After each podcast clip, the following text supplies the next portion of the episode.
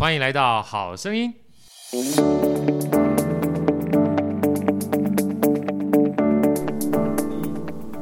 大家好，我是好趣老哥，欢迎来到好声音。今天好哥特别邀请我的恩师，我的老师，这个郑家忠大哥来到我们这个好声音，跟我分享他最近出了一本新书。这本新书呢，我看完之后就分享给很多好朋友，因为包含书名就非常。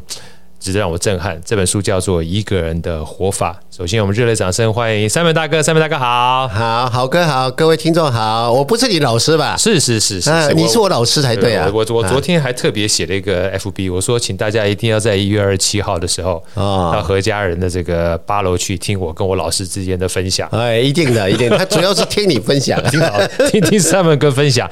呃，Simon 哥，我们就聊这本书啊。其实这本书我看了大概三次左右啊，因为每第一次是很快的把它翻过。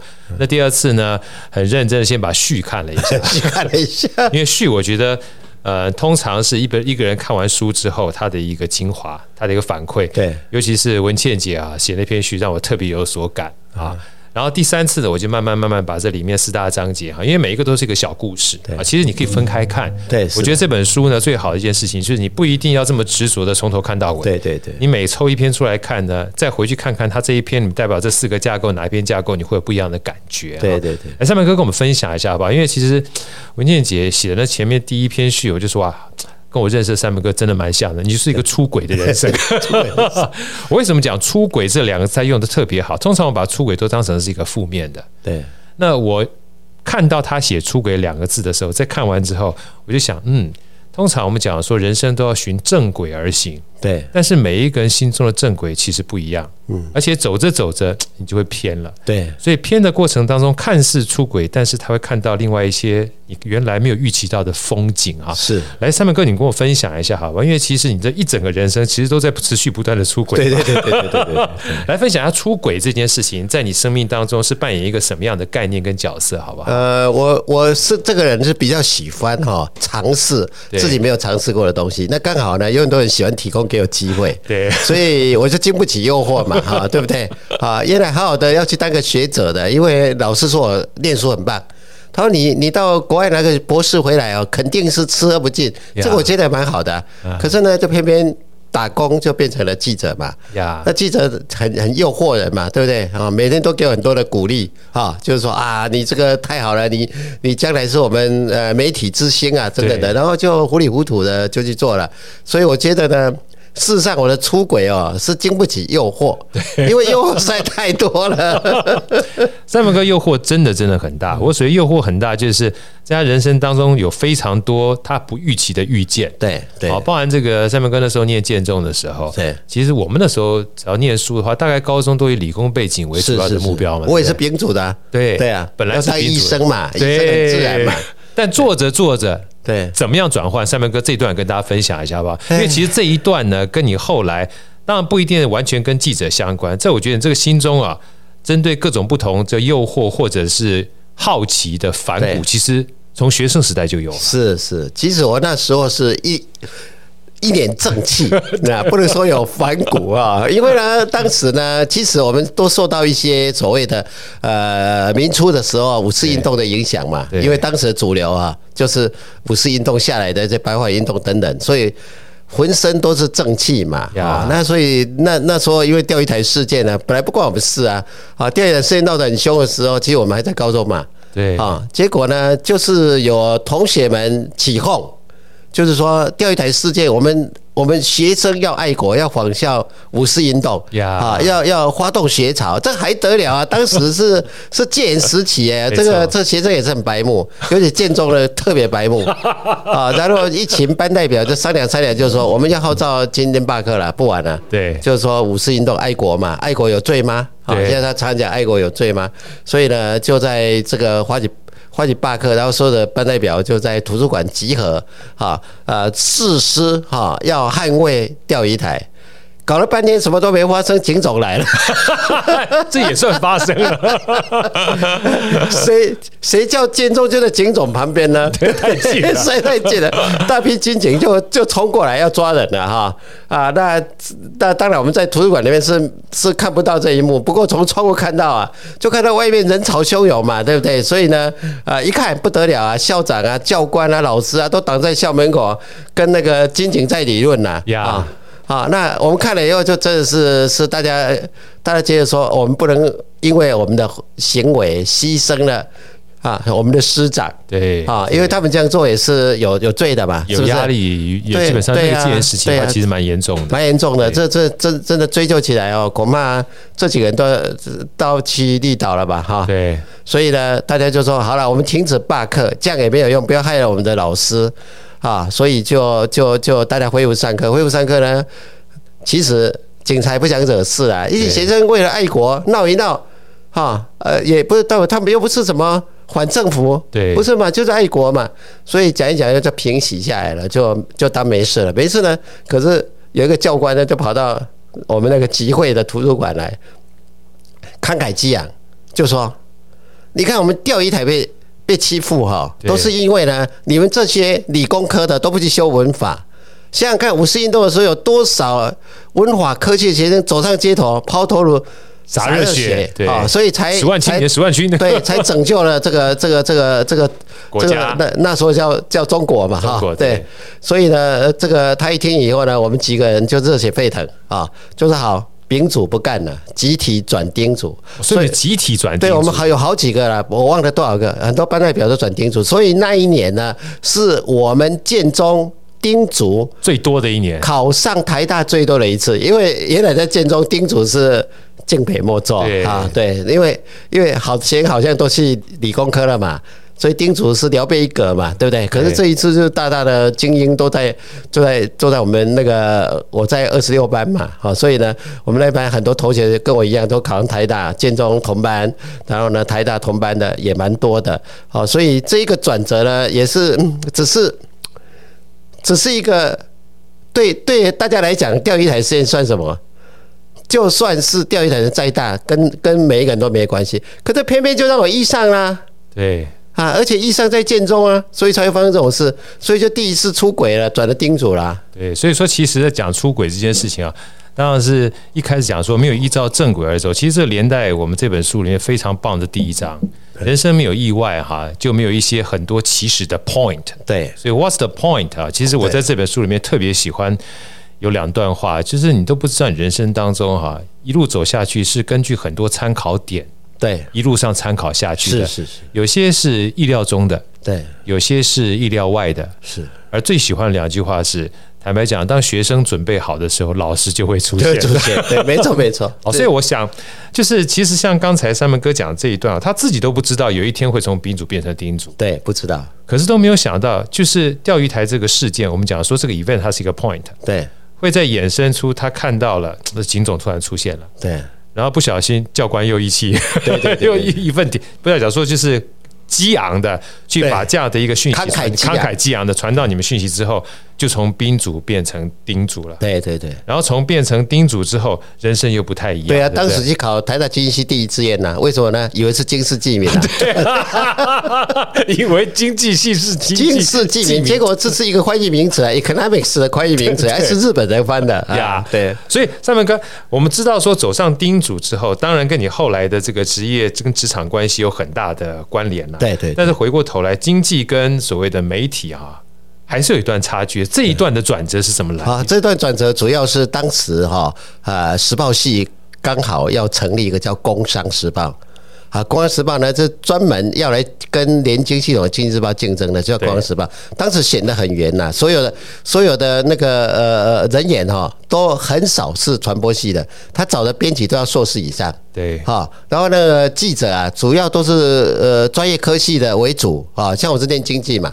所以算是《工商时报》的专业科系，对，其实也算是专业的，也是专业，是专业，它叫专业媒体嘛，所以他是专业的人。所以呢，我去报考《工商时报》很自然的，我是经济的啊，啊，可是我并没有想到我会去当记者啊，因为我那时候在念书啊，我我干嘛去？还是学生嘞？对呀，还不要害自己嘛，所以我去考编译。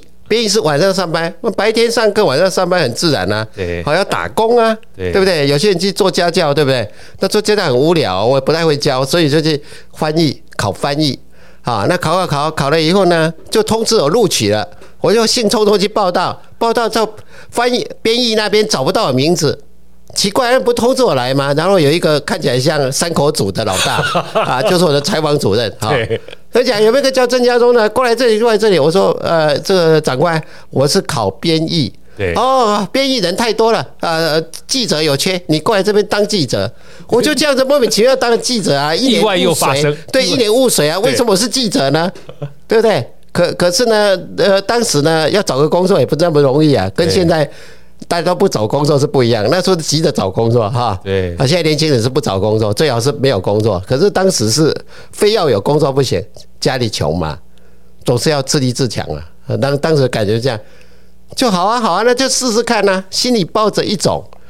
反正试用期满就开溜的感觉，对，以为说基本上就是个暂时的，对不对？暂时的嘛，呃呃，这个所以说人家也不见得会会正式聘用你，要借有这个机会试看看他们搞什么嘛，记者是搞什么，结果就走上媒体这一条路了。对，其实这个意外也很有趣，在郑大哥的这个三门哥的书里面有写啊，人生基本上不是打什么有什么，是有什么打什么。对对对对对，对不对？你走着走着就会变成不一样的人生。是啊是啊，但这件事情还蛮重要的，在你生命当中，所以说很多人说很出轨，说。出轨真的不是自愿，对对对对，走着走 就走着走着，就有人招手嘛，就招手，哎，就 Why not？对不对？所以说不要什么事都问 Why，对，为什么？为什么是我？为虾米奇怪？要问 Why not？为什么不是我？为什么不行呢？所以 Why not 比 Why 重要一百倍啊！真的 Why not？我来，对不对？后面还有一个我来很重要的关键字，试试看呐，Why not？试试看呐，对不对？都已经向你招手，都把门打开了，为为什么不是我？所以我现在哦，常常常碰到同仁提出一些很奇怪的建议，就出我意料之外，我就说 Why not？呀，Why not？对不对？你你不要跟跟一些呃部署给你提个 idea，你就说 Why？为什么要这样做？他也说不出来。对，他凭着直觉觉得应该可以这样做啊，对不对？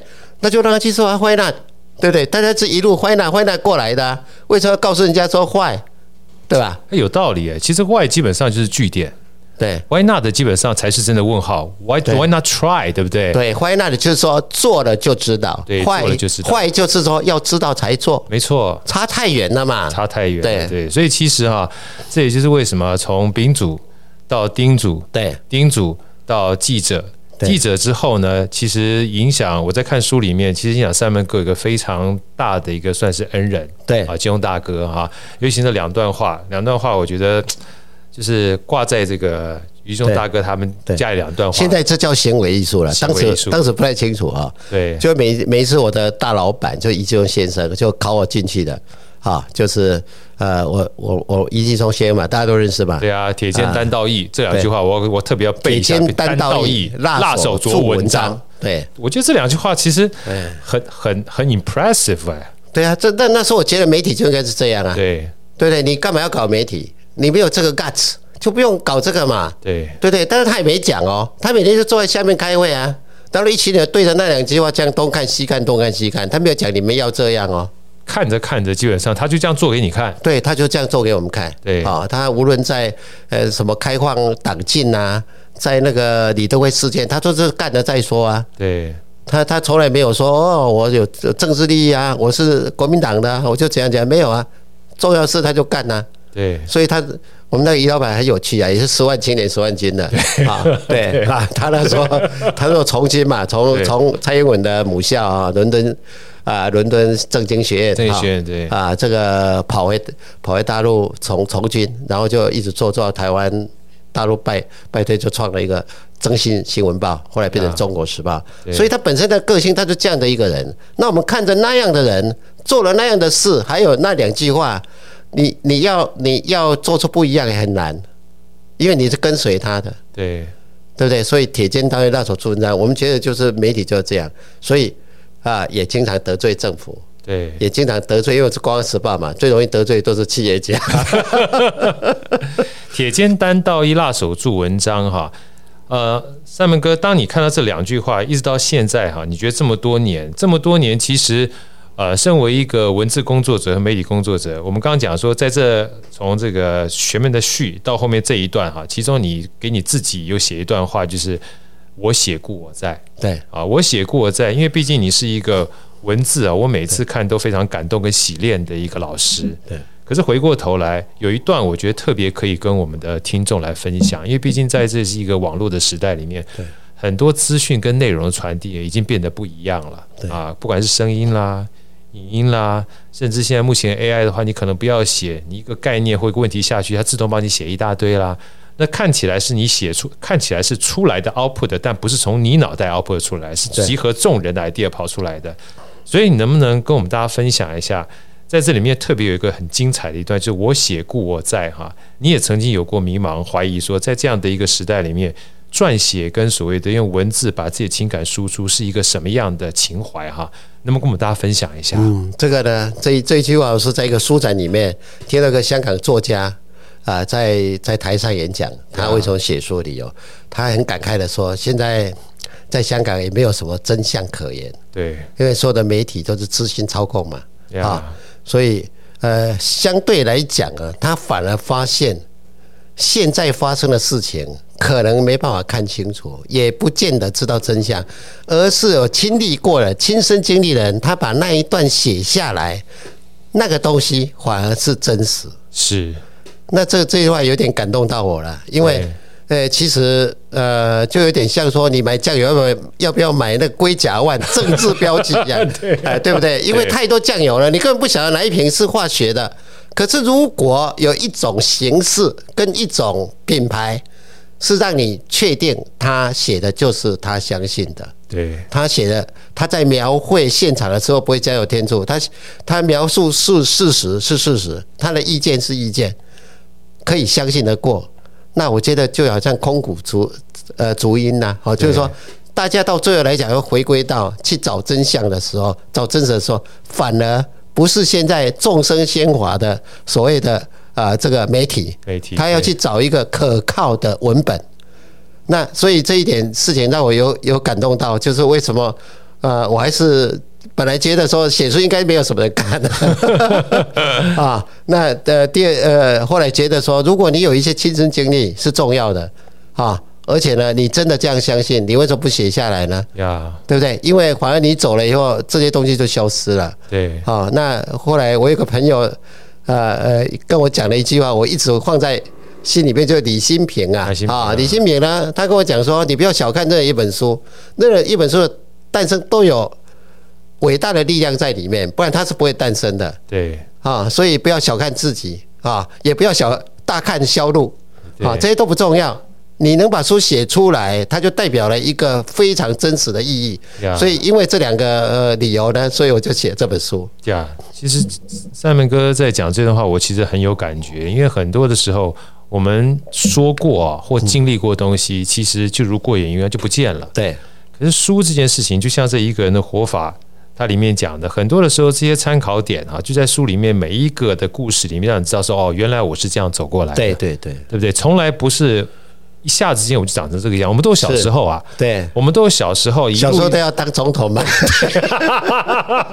刚刚选举完毕，对，好大的一个我的志愿，我的志愿开始当总统，后来就越来越小了，当个将军就好了啊。后来越当当个当个有钱人，对，越来越渺小。后来只要当个我就行了。对对对，当自我有时候不好，有时候不好，对不对？这样走走着走着，基本上就不一样了啊。对，所以。我们回到这个第一章啊，其实点这件事情，在这个三门哥的书里面特别讲，它是跟意外绑在。这个意外倒不是真的意外，因为人生基本上就是一连串的意外组合而成。对，从来没有那种就是依照你的计划可以往前走。是是是。那那三门哥呢，用意外跟这个 point 结合在一起，又说了个英文，常常我们大家听 What's the point？What's the point？哦，What's the point？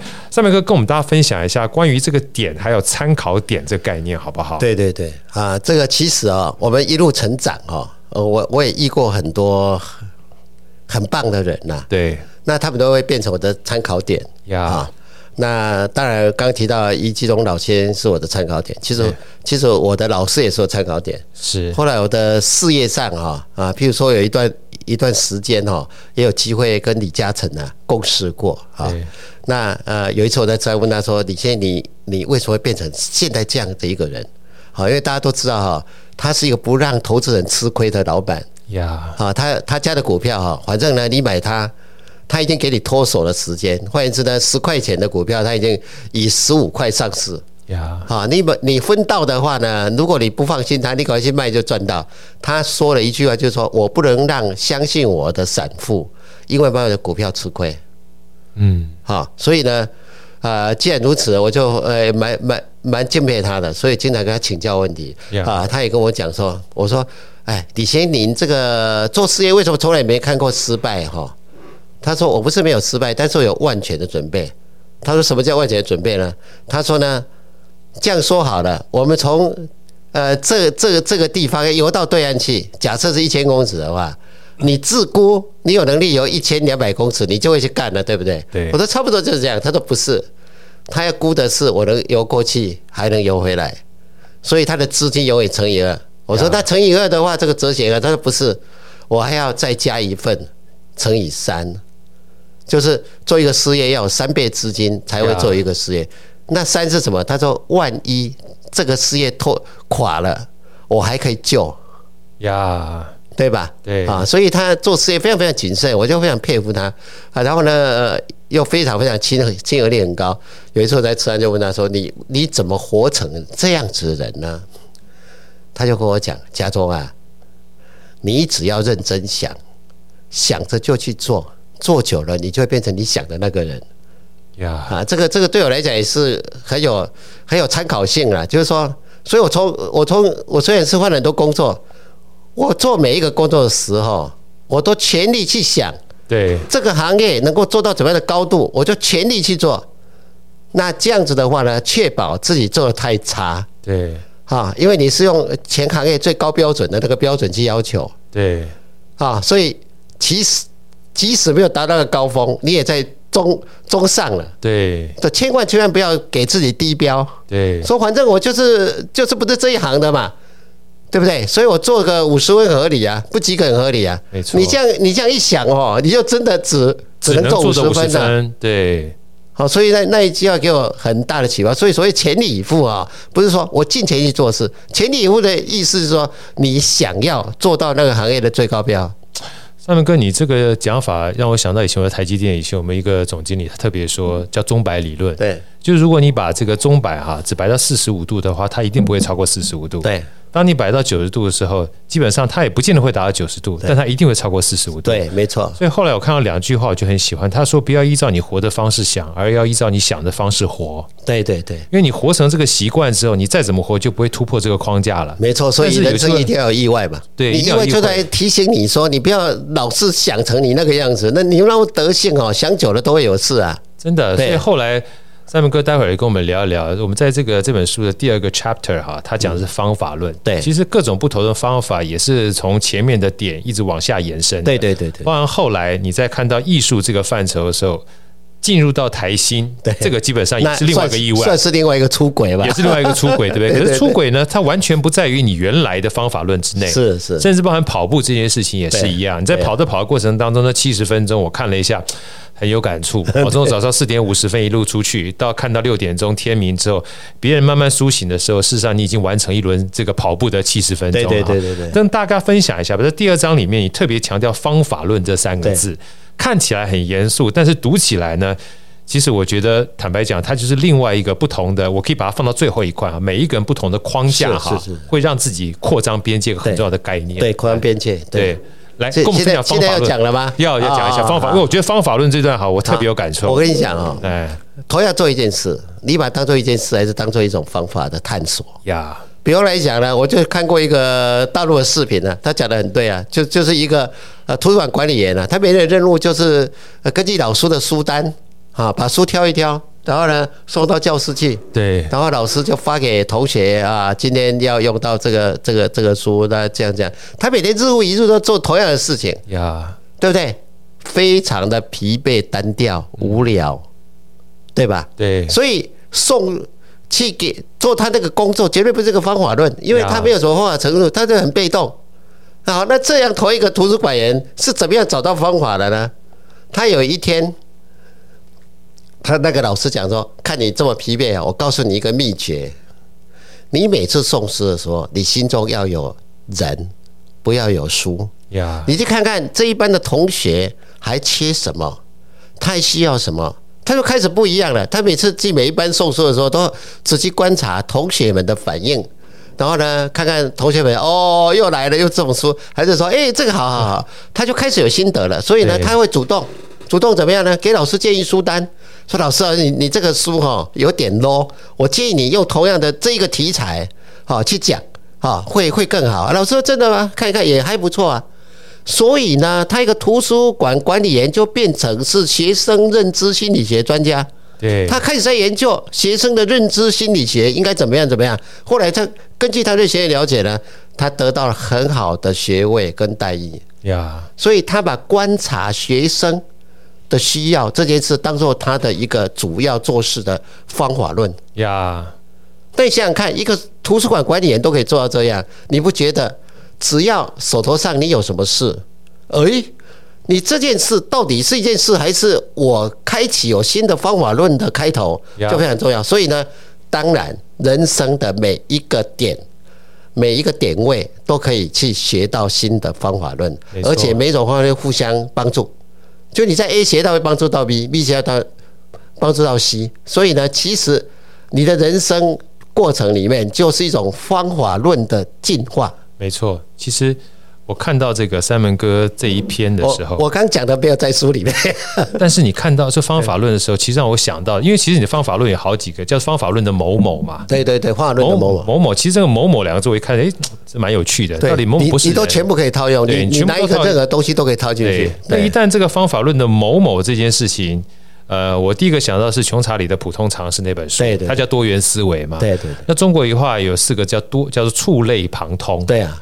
后来我又想到，我曾经大概在三年前听到这个得到的罗振宇哈，对，他说了一段话，我非常喜欢，就跟这个方法论的某某有很大的关联。他说，很多以前我们从小到大的学习都是一个系统化的学习，对，各种不同的方法论，对。那现在目前的方法论可能跟以前不太一样，对。为什么？因为很多的这个知识它还没有变成系统，包含这本书里面讲的 FT，对，FT 或者是区块链或去中心化。可它每一个点啊，其实都是一个小小的方法论的开端。是是没错，你要把它当成是入口网站一样。对，你会从这个方法论连接到那个方法论。对对对，它就变成是一个点、一个线、一个面。这个看起来又回到前面讲的 What's the point？What's the point？对，所以方法跟方法论的差别在哪？方法呢，其实是你做每一件事都有一个方法，那叫方法。方法论是什么？这些方法有一个总论，可以用一个理论哎把它框架起来。那理论。在目前来讲就不是理论，现在讲超维，就你超过了原来那些方法的维度，你会发现这三个方法是其实是有通的，叫共性，没错。所以里面我有一章谈到共性。其实呢，你在做各种方法的时候，你会发现你每发发展出一种方法，你一定隐含了某种共性。有一天呢，什么叫做三密拢也通？就是说你找到所有方法的共性。所以你一看这件事，你就会做了，因为还连方法都还没有学，你已经学会了它的方法论的共性，所以你就非常的有把握。因为什么事情来，下面都没给啊，反正道理是一样的。对，哎，所以这是人生一种对方法追求的一个最高境界。对，啊，不是对号入座，说啊，我盖房子盖房子，我也盖过房子哦，真的啊，也也没有说哦，IT 就 IT，我也做过 CIO，真的哦。对不对？哦，做编务啊，编务就是文字工作者，我也不像啊，我广告发行广告，我是做业务的啊，对对不对？那业务跟编务跟 IT 跟跟盖房子都是不同专业啊，对，有共性就好了嘛，对对，你知道这些方法的共同基础在哪里？只要你知道这个基础，你做什么都可以。对，这就是我们这个我之前听这个刘润老师他的书叫《底层逻辑》啊。底层逻辑，他在前面一本书我非常喜欢，叫《商业洞察力》。他说什么叫做智慧？智慧就是不要只看表面，就像刚才三门哥讲，表面可能都不太一样。对，这叫观察。对，但是看到观察的背面或它的后面或它里面，哈，叫做洞察。对，他说洞察呢。从观察到洞察，就是智慧累积的过程。是，我就好喜欢这句话。对，他说有的时候你看到外面大家不一样，可是能找到它的共性的时候，对，对问题的解决就不会只局限于在你所看到的而已。对，而且而且还有一个好处，从专业切入的人哦，很难洞察，真的，因为他什么事都会想到他以前的，对对不对？对。可是未来的时代是不联系的，所以你用以前来肯定是错的。就是说，你还没有开始做就知道自己错了。对。所以，所以啊，什么数位转型啊，什么什么数字转型啦，很多讲来讲去，讲来讲去，第一第一点就是说，你本来就是错的，对，你再怎么转还是错的，对不对？所以这个时候所谓的洞察，不是只有看穿，看穿通常大家是说过去写很多，所以看穿，洞察是一种艺术性的直觉，是，啊，就是说我后来看了杨振宁的书啊，啊，然后还有另外一个学者说，他说其实啊。所有的理论的发展呢，不都不是归纳出来的，就是靠一种高度的直觉，对，哈，然后用优美的方式呈现出来。这杨振宁在写他的书的时候，他说优美很重要，对，优美很重要。啊，一一一种见解看起来不优美哈，就就肯定不是什么好东西，真的。对啊，对。所以呢，这个这个我在经济学里面学到最重要的一一课就是说，简洁才是王道。对，所以呢，看起来优美的模型。看起来有很优美的结果，都比较可信。可是呢，很复杂的东西，邪乎五鸡还没有办法讲清楚的东西，你最好不要信。不过也是，你看我们常常讲大道至简，对，没错，对不对？真正的东西呢，坦白讲，它会衍生出来。可是你一定要找到那个我们讲打蛇打七寸哈。第一个先不要讲其他，至少我记得住，你知道吗？像我既看这个。三门哥这本一个一个人的活法，我一开始我就看到出轨这两个字。对对对对对对，你抓到重点了。因为出轨它是现在现在就叫斜杠嘛，就是对啊，对啊，就是一样斜杠嘛，你就持续不断活，你没有办法去预测你活成什么样子。对。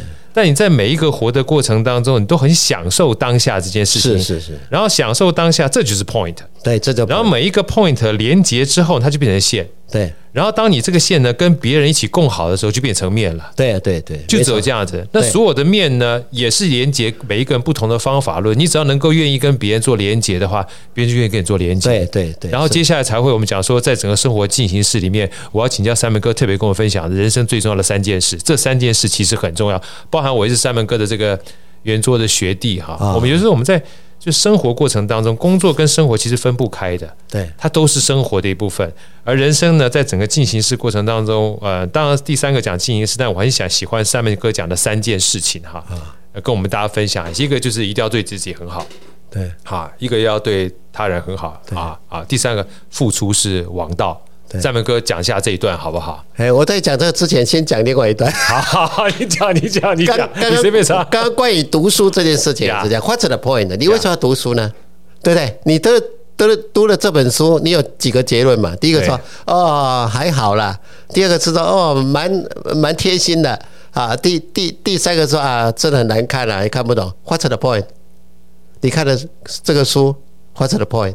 这就没有啦，对啊，就没有了，跟你无关呐，是没有。所以呢，你看书要怎么看呢？我告诉你啊，真的大道至简哦，看书是看得越来越快，看得越来越空的，对，看得越来越满的哦，绝对不是真正读书之道。就是说，What's the point？你看，性之美。对，你看这本书，你就说，哎呀，原来我这样做这么简单就可以做啦。对，那就是 point 呀，对不对？或者你看了一本很厚的书，你到最后，我最近也看了看了一本书啊，在讲这个这个什么熟地跟真真谛啊，对，熟地就是表象，真谛啊叫是圣地，是是呃圣地就是佛教里面的真谛啊，跟熟谛就是表象，就一般人了解的这东西，对，哇，很长很长很长。What's the point？我就说对呀对呀对呀，就是写实主义跟非写实主义嘛。对。对不对？写实主义就什么东西看起来像真的，但其实它是假的嘛，对不对？那非写实主义就这样的，你看不懂它怎么？但它确实在你内心有啊，呀，对不对？那一块啊，你内心那一块啊，可是看起来好像不是真的，对不对？所以超现实主义写写你的梦嘛，对不对？对。然后，然后呃，后现代就开始乱乱画嘛，画的是他对世界的感觉。所以这是我觉得啊，看书啊，其实是。看懂书的人是看了以后就抓到一个 point 就够用了。哎，三文哥，真的，你讲这句话真真的是后来我好大的感受。包括我看看那个快思慢想啊，对我后来因为书很厚，你知道吗？当年卡曼写了好多这里面很复杂的东西。后来看完想说，我一定要把它记住。后来就自己给他一句总结，我说这本书教会我就一句话，就是大脑能不用脑就不用脑。所以要非常谨慎，你不要以为自己在用脑。对，你要非常有觉察的告诉自己我在用脑，要不然你都是用自己的直觉在做判断。对对对对对对，就是慢想有时候也是蛮重要，慢想很重要。所以有很多人告诉你三思而后行，有没有？真的，对，就是这样。好，那谈谈到你讲的那三件事哈。对。啊，三件事是付出，对不对？对然后呃，要对自己好，对他对他。其实这个东西，我们每个人每天在讲什么哲学观呐、啊、价值观，其实是你每天都面对三种关系：一个自己跟自己的关系，一种是自己跟别人的关系，一种是自己跟世界的关系，就这三种关系而已嘛。没错，对不对？那你跟自己跟自己的关系来讲的话呢，最重要的一件事情就是说，你要相信自己是好人。对，啊，因为后来的实证研究说。你所有的杂念或者算恶念吧，哈，其实都很伤身体。对，因为你你觉得它跟道德无关，只是我一个想法，我又没做，对不对？可是呢，你的细胞都知道，对，他们都起了反应，所以很多人身体不好，是因为他不是真正的好人。对，他没有诚心诚意相信。善良是值得的呀。他一天到晚在警觉，我一定是会被骗的呀。好，我一善良还得了，别人都骗我，因为他生活在恐惧里面，所以整个身体都起反应。所以对自己好最重要的情况要信善呀。好，那信善不是叫你糊里糊涂的，外面都是好人啊，对不对？对，就是因为外面坏人太多，你才要信相信自己是善的啊。对，对不对？不然有什么好信？大家都是好人，你不信也是好人呐。对，对不对？所以呢，信善是一个对自己好的最好办法。所以你信善的话，你就你就浑身哈轻松，对不对？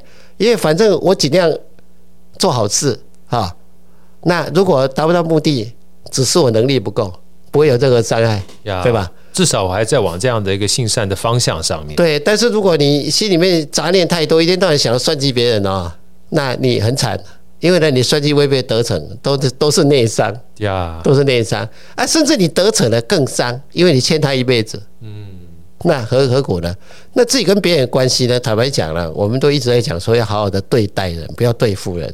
但其实这个这个说说起来很容易啊，这好像心灵鸡汤，对不对？做不到。对，我们人一生出来就会对付，我们没有那个习惯叫对待。你看小孩子为什么哇哇哭呢？对付父母嘛，叫他给我吃啊，对对不对？是不是这样？你以前也哭过，对不对？对你哭的时候有想要好好对待你父母吗？对，没没那个脑袋，没那个脑袋，你你对不对？对，你小时候吃奶的状态，跟你到公司上班是一样的。对，就嗷嗷待哺，就等着发薪水。对，对，你就一定要要要到处去凹嘛，嗯，对不对？凹的话，人家有那么好凹吗？你一天到晚在对付人嘛。对不对啊？如果你对付成功，你就可能有好处嘛。对，对不对？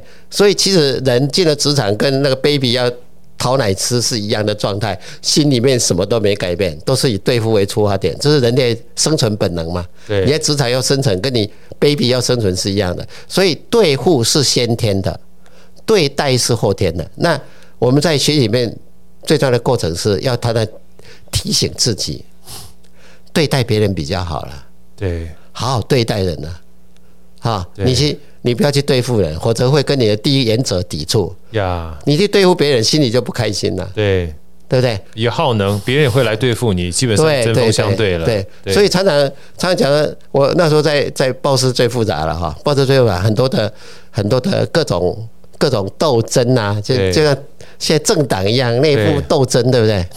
我从来都没有感觉，因为因为你不要想去对付别人哦，别人对付你的东西都不起作用，真的。对，他怎么对付一个完全不在乎对付别人的人呢？呀，啊，对付来对付去都是互相的嘛，对不对？啊，那对不下去，所以呢，大家都去传达空气上没感觉，没感觉。所以呢，啊，第二个就是好好对待人。那这个对待人是一辈子学习的，我不是说。开玩笑了哈，就是说，其实对待老婆也是一种很长远的学习。没错，哈，不在一起比较容易的。对，在一起给我试试看。对，哦，你你这句哎说到好多人的心里，信不信呢？所以有些人说啊，什么齐家治国平天下，我跟你讲，治国还比较容易一点，齐家是非常困难。对对对对啊，治国呢是说说就可以了啊，齐家是天天白刃战呀，对不对？所以家会齐的人，一定是很有修为的人呀。他绝对适合治国，对不对？因为他连家这么难搞的都可以搞好的，应该近身肉搏都可以做这么好。对呀，对呀，对呀，那个那那个指挥落定的事情就已经是不在话下了。对对对，所以待人是第二个最重要，第三个第第三个我讲的就是对世界的关系。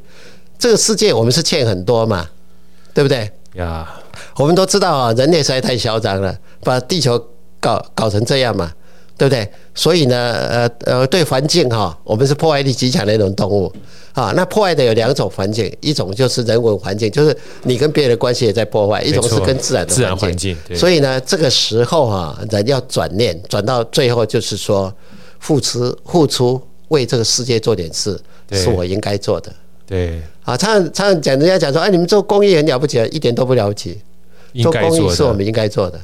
所以，我现在最怕人家说你做了很多事情，对社会很有贡献，其实没有什么贡献，这都是我们应该做的，只是我们经常忘记而已。对，对不对？所以呢，呃，在所谓道德是什么呢？道德就是你只做了你应该做的事。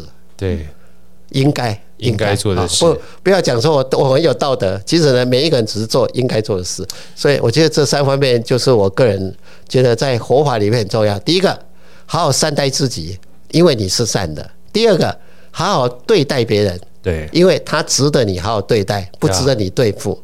第三个呢，要付出，为这个世界做点你应该做的事，因为这本来就是你应该做的，就是你应该做的。因为这个世界呢，讲直白一点，它是孕育你的环境，它一开始就无私的对你好，对，所以你无私的对他好是应该的。对，而这三件事情呢，其实我看完之后，跟三门哥在书里面特别讲的两个字很有关系。这也就是我从第五项修炼彼得圣启里面学到，就系统性思考。对，它就是个系统。对啊，我们讲说平常人了，当然这个万维刚在里面有三句话。那时候万维刚之前我就学到一个，就是说平常人基本上就是想要去解决问题的，都从他的结果去思考。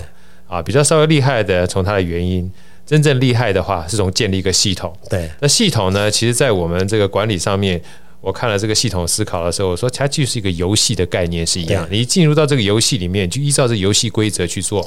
如果你对人呢，跟对自己，从自己相信自己是善的，然后对人如果很好，然后你觉得无私的付出呢，是符合我们这个环境、这个系统的游戏规则，大家都这样做哈。对。只会越来越好，对，不会差。上面跟跟我们想分享一下，这书里面针对系统哈，我觉得你有非常深刻的一些见解。好，这个外围刚刚也是很有趣啊。我看我看他一本《活位系统》哈，就觉得蛮不错。他举那个例子很好，一个人哈会为什么会特别没有韧性？就因为他只是一个人。对。但如果一个人是一个系统的话，韧性就很高。他举了一个球员跟教练的事情，例如说我们台新成立一个战神队嘛，那谁最不容易失业？当然是教练嘛。嗯。对不对？那球员打一打又受伤了，怎么样？换教啊？那个球员失业了，对，他就不是系统啊，没错，对不对？但是教练他 run 一个系统啊，这个球员受伤再赶快聘一个球员进来，所以呢，他永远是打不死的哈，只要他战绩还可以的，对 不对？对对对，对不对？因为他有系统啊。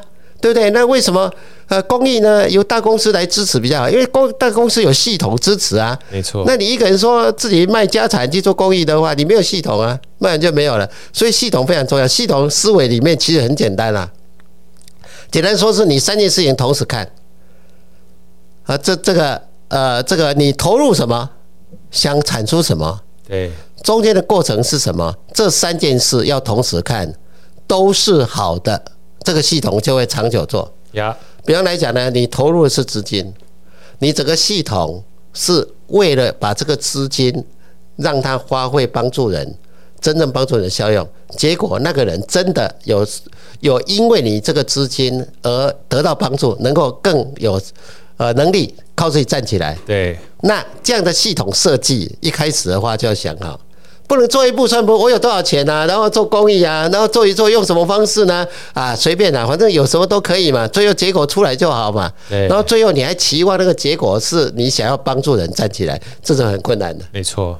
所以我们常常在讲说，像我们做的你的一票接着爱的就这个系统嘛。常常被人家质疑说，你你干嘛要要要要要人家写了 proposal，写了以后又不直接给钱？啊，那还要投票，投票以后还要怎样？还要这个写结案报告，大家很累呢，还要写提案，要花时间呢。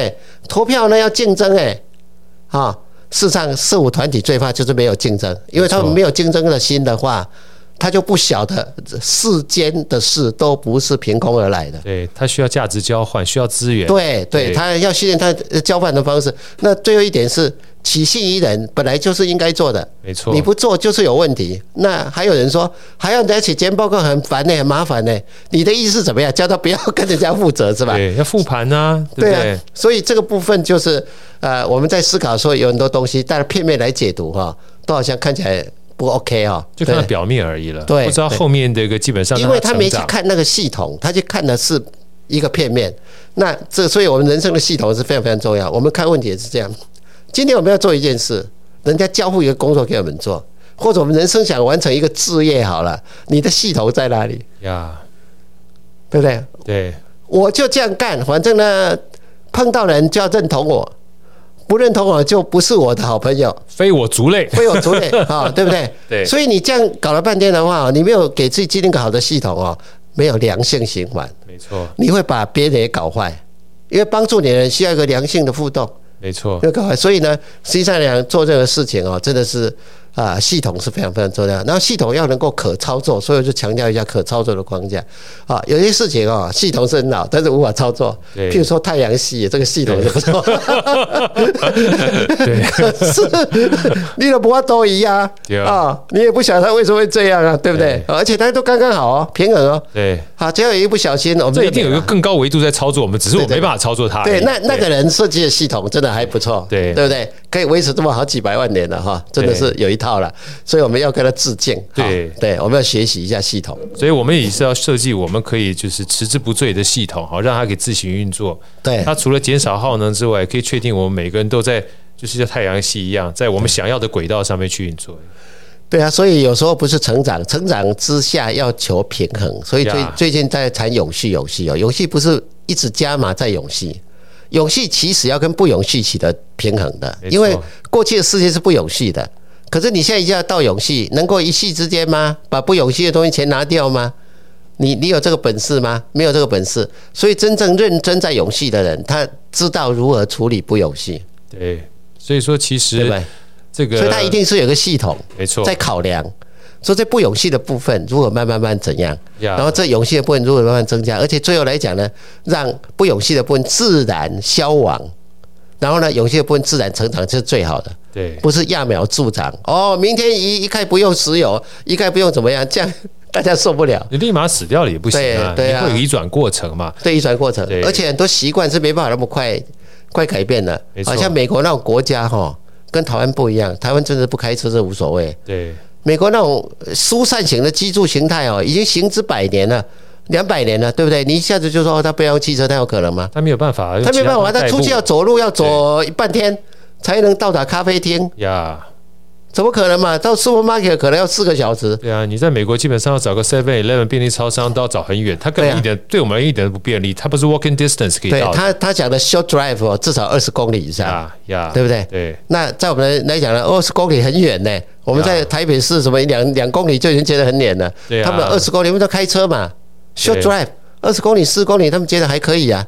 可是对我们来讲，那种生活形态，你叫他一下子就永续呀，那就死定了。没错，对不对？它是个逐步的过程。对，所以在整个系统跟系统的交接替换当中，其实就跟我们说，从以前农业到工业革命，然后到资讯革命，到大数据革命是一样，它是各种不同的系统。没错，那每一个系统也是知识框架的不断的延伸。所以最后一段，三门哥特别跟我们提到了，除了商业有商业的框架之外，其实生命也有生命的框架。最后一段呢，我觉得框架对我个人而言的话，我把框架后面隐藏的一个英文字哈，或者说中文字，我叫 solution。对，很多框架基本上就是我讲的框架接着框架，就让你的知识边界是扩充嘛，你就更多的选择权嘛。三门哥，我们最后聊聊框架这件事情好不好？好，这个框架的启发是这样子，我们看看任何问题都是透过自己的框架在看。是，商人一看到一幅摩玛摩玛丽莎的微笑，他。他想说：“哇，这多少钱呢.对不对？因为他有他衡量事物的框架，这这跑不掉.对不对？